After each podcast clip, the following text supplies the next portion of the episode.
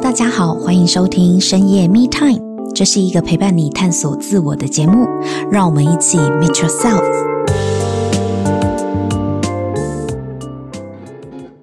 大家好，我是沐晨，欢迎收听深夜 Me Time。今天我们的 Me Time 时光邀请到新两性专家艾轩来到现场，跟我们分享她丰富的人生经验以及她对两性独有的看法。欢迎艾轩。大家好，我是艾轩。我本身现在目前在 TikTok 上面有经营我自己的频道，叫台北女作家三分糖艾轩，专门讲的议题就是两性之间以及在生活方面的一些经验的分享。那因为我本人非常多的经验可以跟大家做交流，所以希望有这个机会来这边跟大家好好的与大家交流一番。因为其实刚认识艾轩的时候啊，当时你真的就是在我心里面是那个超完美的女人的这样的印象，嗯、长得漂亮，又会理财，又自己创业，很早就结婚，还有一个小孩嘛。我记得当时你儿子还小，对，是就是一个很完美的一个女人的形象。中间看着你历经了离婚这样子的一个变动，生活的走变。嗯即便离婚，你到现在还是把自己就是经营得很好，跟小朋友的关系也相处得非常好。所以其实从你个人的生命轨迹历程当中，我觉得有蛮多值得大家可以参考跟学习的地方。今天这一集呢，主要是想要请教一下，除了两性的一些成长体悟之外，我觉得您在事业上面呢也非常的有心得，所以想请教一下。当时你是怎么样可以让自己三十岁之前把事业跟家庭还有婚姻都面面俱到的呢？这应该要一路说来说，我我生命当中真的有蛮多的贵人。就从十六岁开始，家境有了一些状况，我就开始出门出外工作啊，打工。十六岁的时候，大概就家里就没有办法像比之前那么富裕，所以我开始一一天要打五份工作嘛。哇塞！很那时候才高中嘛，十六岁专一专一的时候，十六岁开始有打工经验。嗯，那到十九岁大概专四的时候，家里就发生了比较大的变故。嗯，就变成我需要出来负担一些家境的状况。嗯，那我觉得那个时候应该是说，那个时候我对于赚钱这个这样的企图心非常强烈。嗯，我那时候毕业的时候就选择了一份没有天花板薪水的工作，业务。那是保险经纪人这样，嗯、那我在那一年的收入大概就创造大概五百接近六百万的薪水年薪，年薪五六百万，哎，怎么那么厉害呀、啊？你一毕业出去的第一份工作就可以收入是年薪五六百万，这到底怎么做到的？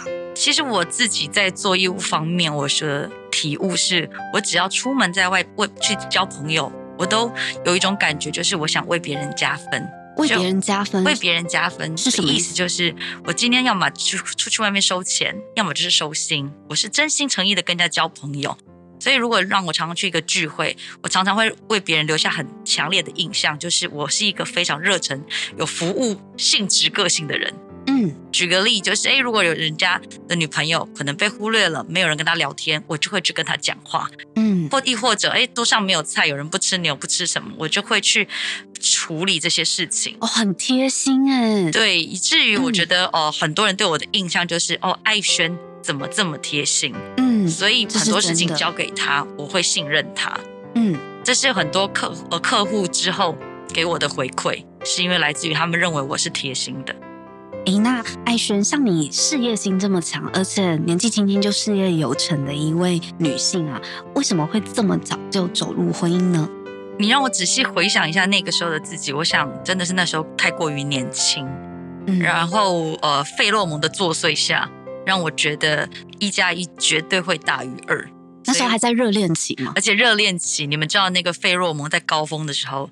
应该有听过某一个理科太太也曾经说过的这段吧？那时候交往多久？那个时候才一一年三个月，OK，就决定结婚。就是当他其实明明就是把那个东西丢到垃圾桶，都会觉得他怎么投那个乱丢垃圾的行为，觉得好像投篮很帅气。可能也有些人应该有这种经验，就是费洛蒙一旦过了之后，就觉得我以前为什么会爱上这个人 这样子。对，就是年纪不懂，年纪轻了，我可以这么说这样子。所以当时你走入婚姻的时候，并没有想考虑得很清楚，就是是这样。是是，如果要我这么说哈，就有点昏头这样子。昏头就结婚，我就是昏头了，没有错。那怎么办？你什么时候发现自己昏头了？结婚的第七天吧。结婚一个礼拜，一个礼拜我就其实已经进入了，觉得，咦，你就清醒了。对，因为我发现我是被绑住了。结婚其实它是比较像是，我常会分享说，结婚跟恋爱的差别在哪里？就恋爱就是我今天睡了这个人，我明天还想跟这个人睡。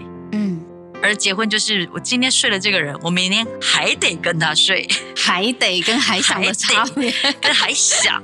那是不一样的。我今天跟我的朋友喝酒，喝完了我还想跟他喝一杯，那是朋友。我今天跟他喝，跟这个朋友喝完一杯，还得跟他喝一杯，这是客户。哦，我觉得还想跟还得其实是很明显的区隔区分，对，嗯，而且很直接的。可是怎么办？你都婚都已经结了。就是因为婚都已经结了，而且我觉得我怎么会自己突然间会有这样的念头是不大对的。就咨询了蛮多朋友的，大家都希望呃劝和不劝离，也希望我有一些机会给自己也给对方。所以我在那个时候，当然我们就继续相处，不意外就蹦出一个小朋友，就更没有离开的理由了。你觉得被绑住是被这个人绑住，还是被婚姻制度绑住？婚姻制度绑，所以不是他对你不好。不是他对我不好，他对我在那个时时期，应该说他也年轻，嗯，他也并不不是那么清楚到底怎么样对一个人是好。我们其实只有去注册，OK OK，然后隔了一年我们才办婚礼，哦，对，所以就是太冲动，然后就先办完了登记的手续了，没错，登记了。那十年前其实登记制，嗯嗯嗯的开始，我们就非常狂热的去结婚。我觉得你应该就是那个时候的大 S。哦，oh, 就是爱了就去追这样子，没错。然后后面才发现，哎，我是不是要再想想看？对，所以我现在都会劝很多女生说：“我说婚前你一定要慎重，离婚你就保重。”爱保重啦。嗯，是是是，你绝对有资格来讲这两句话。对，是。那后来你也说了，就是其实也不是他对你不好，只是你们两个对于这段婚姻，是不是当时自己？呃，符合自己生活所要的，是不是想象中那样子的，是有疑虑的嘛？双方都是不同的三观之下，还有男女生的差别其实是蛮大，相对蛮大的。当我们那时候应该算是，呃，我又我又怀我怀孕，同时创业，嗯、常常在讲，创业是在结婚后，创业是在结婚后，没错同时进行的。怀孕的十个月里面，我又在创业。让我的另外一半，通常我们也会在讲，就男女是不一样的嘛。女生是当我在怀孕的时候，我已经感受到我的荷尔蒙的很多的变化，我会觉得我就是个妈妈。嗯，可对男人来讲，他不觉得你是个妈妈，或者是他不觉得自己是个爸爸。他等到小孩已经呱呱落地两两岁后说爸爸，他才会觉得哦，我是爸爸。这段落差，如果很多年轻的。呃，现在可能正想要进入婚姻的人，你没有去明白这样的落差会造成两个人沟通有很大的冲突，其实就会蛮可惜的。嗯，因为那是来自于男人跟女人之间天生构造的不同。而且你那时候当妈妈二十五岁，对不对？对，我当妈妈的时候也非常非常的紧张。嗯，也很年轻啊，二十五岁是芳华正盛的时候。对，而且我是一个，其实我是一个非常自律身材的人。我大概，嗯、可是我怀孕的时候整整胖了二十公斤哦，之后卸下来之后才卸了大概三公斤左右。我身上还有十七，我都永远记得我在月子中心看到自己的时候，好像咦还在孕吐，好像没生一样，吓到，怎么还有那么多肉在自己身上？心理压力很大，对一个自律很强的人是，所以而且同时荷尔蒙的失调。如果说这是我的人生走过的经验，我会很想要告诉很多男生或者女生，就是如果你是男生在娶了你的太太的时候，你要在这一方面特别关注。嗯，那如果又在事业繁忙的时候，一定会疏忽。嗯，那女生呢，自己荷尔蒙已经忙着在失调了，你还要关注事业，你肯定有很多冲突，而且加上小孩，他不是那种呃，你叫他睡他就会睡，他是无时无刻二十四小时，嗯，不可以离开他的状态。那你当时是怎么兼顾，或者是怎么做取舍呢？你的工作跟育儿、家庭、哦、婚姻，我蛮幸运的。那时候其实我的呃前婆婆其实是蛮帮我照顾小孩的那我反而是比较的事业心很重视在事业。嗯，可是当时候我的呃另外一半他并不是这么着重在这一块上面。啊，那他把重心都放在照顾小孩吗？没有，就是我就说他的重心其实就比较放在自己身上这样子，他自己投有兴趣的事情上面这样。那这段婚姻后来你们经营了多久？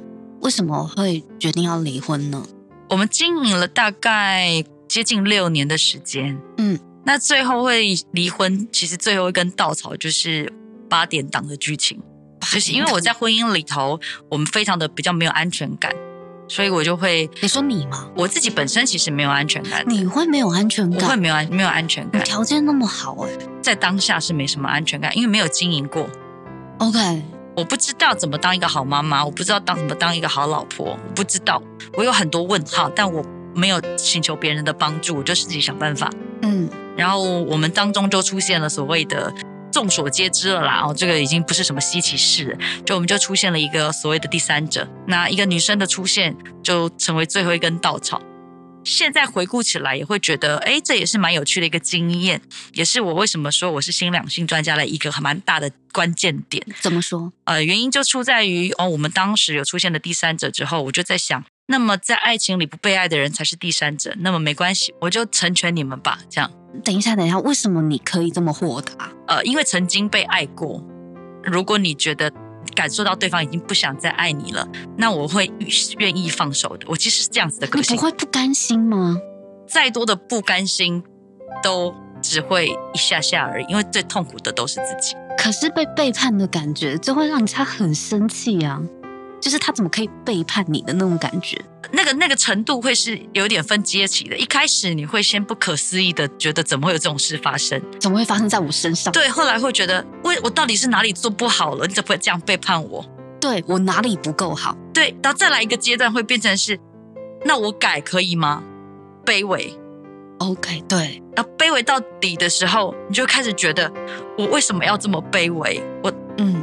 我我我我做我我为什么要这样？嗯、你就又会，你也你也会讨厌卑微的那个自己，对，会讨厌卑微的这个自己，所以我就决定成全。嗯，所以其实你在成全之前那些阶段你都走过了啦。我其实都经历过，嗯、所以我有些时候很多女生跟我聊起这一说，你怎么会这么豁达？我就说，啊、其实不是豁达，是我都经历过了。而且我也明白你你现在正在哪个阶段？你你那时候有一哭二闹三上吊吗？哦哥，这个戏码是一定要有的呀，而且要演得非常精彩。对，因为通常你知道，你刚刚讲的那些阶段都不会是理智的，因为完全不理智。我也曾经有过，你你一定一定会经历过这个，而且你会发现，就是要演给人家看呢、啊。不是，就是没有人的时候你都不会演。你有看过小孩跌倒吗？我知道，大家有经历过这种小孩跌倒。如果你仔细观察那种三四岁的小孩。你看到一群小孩在跌倒的时候，就他跌倒完了，自己跌倒，他会很勇敢的爬起来往前走。但当他当他妈妈在他对面，他就会嚎啕大哭，要哭给妈妈看。对，要要哭给妈妈看的。对。可是前面那种一哭二闹三上吊，就是那种心情，就是无论如何，我就是想要留住你，是，是那种戏剧化的成分。对，我都到现在，我都你叫我再演一遍，我都演不出来，我怎么可以这么 drama？但是因为你长大了。对，我就觉得 我为什么要这样子？我不能去喝杯凉水，然后旁边看着他演吗？就是，所以我才会者迷了。就当你经历过之后，你看透一些事情，你就会觉得我真的是心情好，我就配合着你演；心情不好，我就看着你演，慢慢演。嗯、你现在是比较能够清醒的用局外人的角度来回看这些事情。我就不太看男生说什么，我比较看男生做什么。因为您的婚姻在一开始是真的是开始的比较。呃，急促一点是，然后中间你也确实有经营，也有努力跟对方相处了六年嘛。对，那最后也是因为有第三者的出现，让你决定就是终结这个婚姻关系。对，对。那再回头看的话，如果现在我想请教艾璇，你觉得什么样的人才是对的结婚对象？你会怎么看？怎么样的人呢？嗯，哦，要怎么知道对方到底是不是那个 Mr. Right？先看你自己是不是已经是对的那个人了。那我要怎么知道我是不是对？如果一个人自己本身给自己非常没有安全感，他就无法给任何人安全感。所以爱别人之前，一定要先爱自己，先谋生再谋爱吧。我先能够让我自己我一个人我都可以过得很好，我才有资格跟另外一个人一起，我才知道怎么样真的照顾他，什么样才是真正给对方，才不是爱。因为爱是给予、跟付出、跟贡献。可是我有疑问，请问，就是有些人啊，我一个人的时候是过得很好啊，是，可是两个人的时候，我就突然什么都不好了，所以他就不是对的人了。哦。就是如果这个对象会让你变得不像你自己，或是变得患得患失、神经兮兮的，是这那就可能这段关系就他就不是一个对的人了。一个真的是你对的人，他会让你是越来越好。那有些女生啊，就是刚刚你有说过，可能会面临了关系中有出现第三者，对，或是被背叛的这样的一个不幸的遭遇。是，那你你会觉得这样子的一个行为，就是出轨、劈腿的行为？它是值得被原谅的吗？因为有会这么问，是因为我们有些听众朋友就是在要不要宽恕对方这里感到很纠结，就是是不是他这这次是真的走错路了？那虽然我心里面很不喜欢这样的瑕疵，可是我也在犹豫要不要原谅他，再相信他一次。你以前有面临这样子的挣扎过吗？我自己是已经做了选择啦，就是我选择了我不要了这段关系。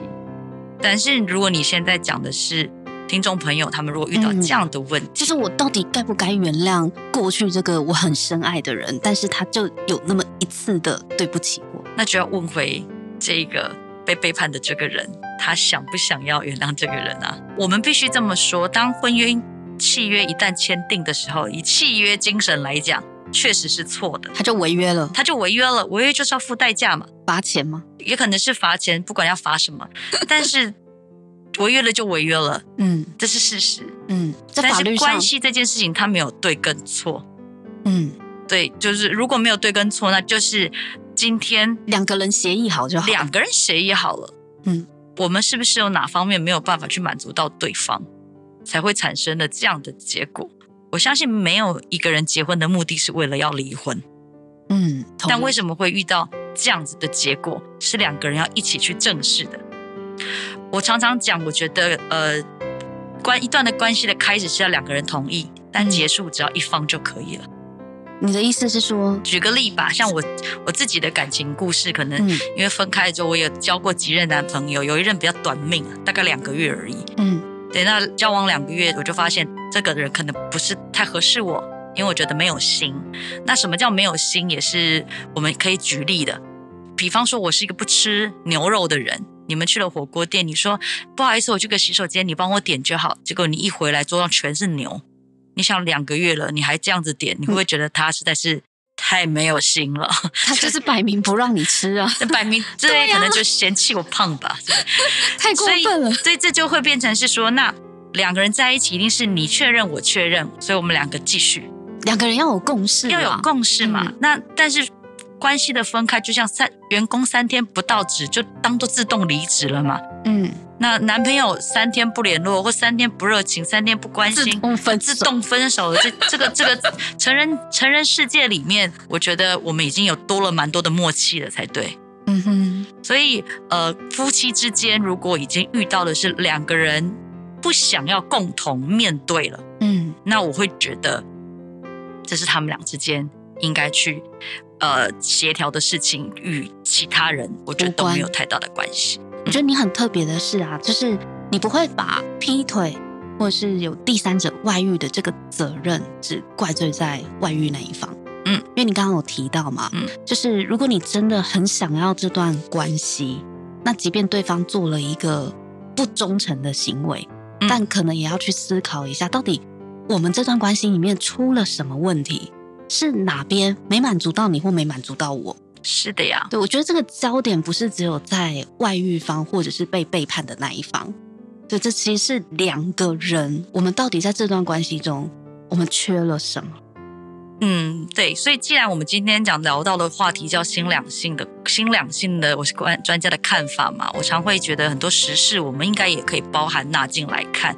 嗯，我最近看看到了一部蛮震碎三观，但你又觉得天哪，怎么可以这么合理的三观？的一部片韩剧叫做《婚词离曲》，婚词离曲震碎三观什么意思？震碎就意思就是说，你会觉得天哪，你无法反驳他嘛？举例，他说当大老婆抓到了老公跟小三两个人在一起的时候，大老婆就问了一句：“你们两个是什么关系？”小三只淡淡的。看着他讲了一句互相相爱的关系，你想这个时候大老婆能说啥？我们看的时候也觉得哇，对呀、啊，为什么可以这么理直气壮、啊？对，就对他，但是你你你你你你好像也没办法否认他这样，因为他是客观陈述事实啊。对，所以他客观的陈述了一个东西，就是他也没有说谎，他也没有拆散你们，嗯、但只是说你们还是夫妻，我从来没有想拆散你们的意思，我只是也爱上他了而已。我们就是互相相爱而已。呃，对，我就觉得蛮有趣的，有些时候让自己的人生多一点观点。多一点角度，或许会让你自己舒服一点。如果说现在听众朋友会好奇说，嗯，那假设艾雪你经过这样子的一个人生的转折，你觉得什么样的人可以结婚？结婚它已经不单单只是结婚两个人之间的事情，所以它是其实是一群人跟一群人的事情。这个一群人，我包含的不单只是呃我们传统所说的哦一群家人跟一群家人家庭，嗯，对，不单纯是这样子。它甚至包含了是一群后面隐藏到你看不到的男女的人，是指朋友圈吗？呃，这么说好了，就是呃，我今天会喜欢上一个男生，肯定是因为他有很多优点吧。我看得到的优点，我喜欢他，可能是因为他很有担当、努力、帅气，有很多原因。那同时条件你肯定不错的嘛，嗯，那你想别的人眼睛都瞎了吗？他们应该也看到了，只是刚刚好这个时刻、这个时期，你们俩相遇了，你们俩相爱了，嗯，所以你们俩在一起了。但不代表后面的你的男方男后面排队后面没有没有了，没有人，女主人后面没有人，你明白吗？后面都有各自排队的人。对，所以其实我有在某一段恋爱当中得到一个很有趣的回馈，就是我曾经有交过一任男朋友，他跟我说：“李亚轩，你知道吗？你是我这辈子目前最喜欢的女生，你是第一名。”我说哇，难道还有第二名吗？对啊，拜托，紧追在后好吗？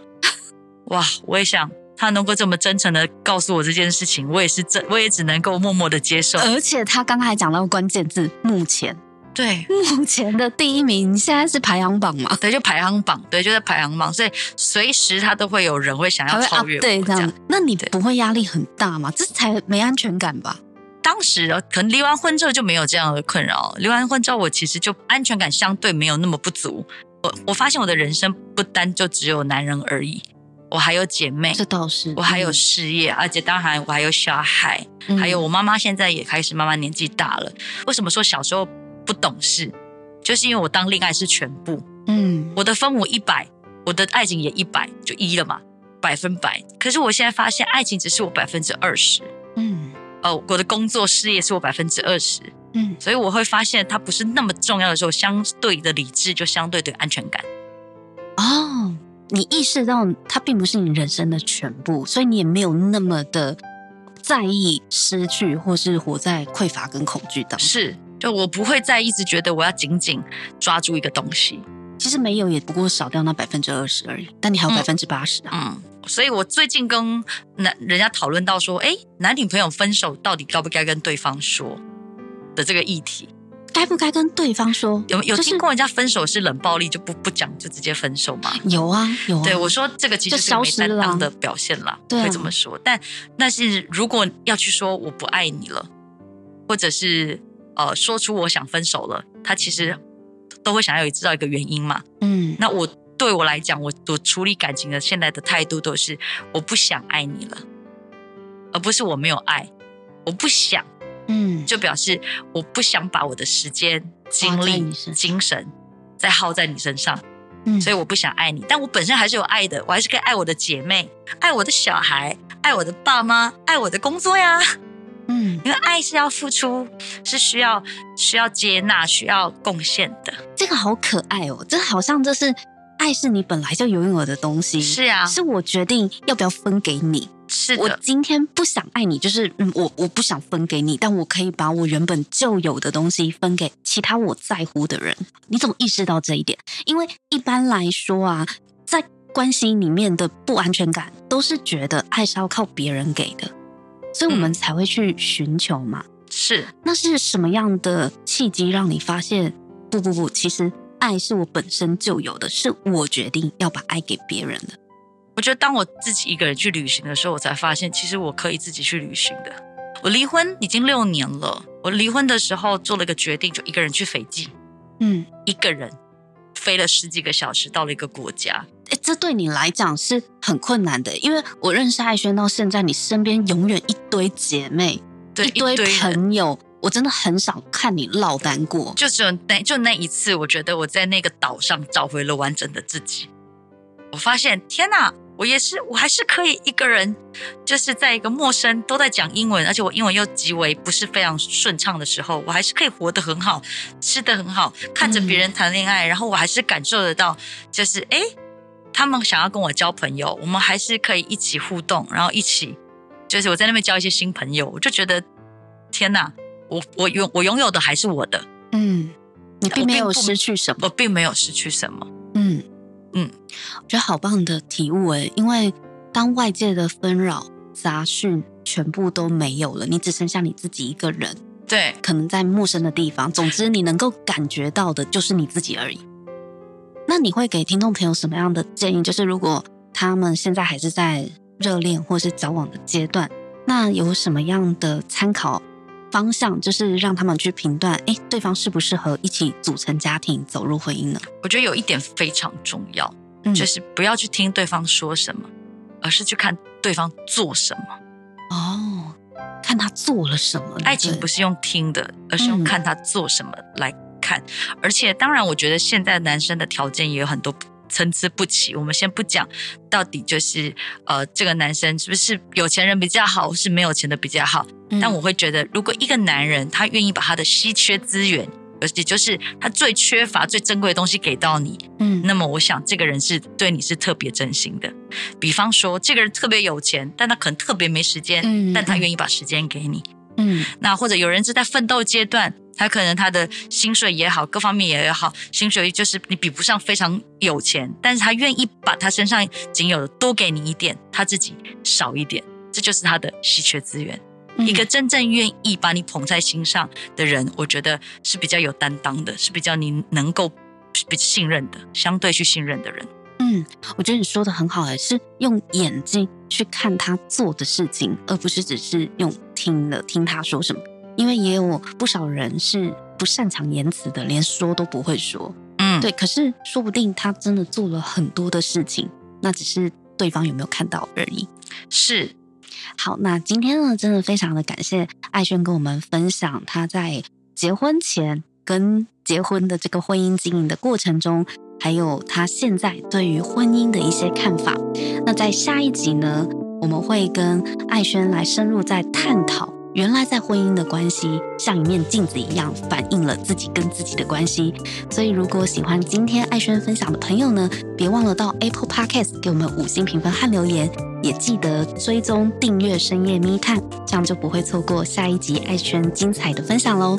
那今天就分享到这里，我们下一集见，拜拜，拜拜。如果你喜欢这一集的内容，请帮我们在 Apple Podcast 留下五星评分和留言。如果你对自我成长的议题感兴趣的话，请订阅深夜 Me Time，我们每周三都会更新。给自己一个安静的时间，让我们陪你倾听内心的声音。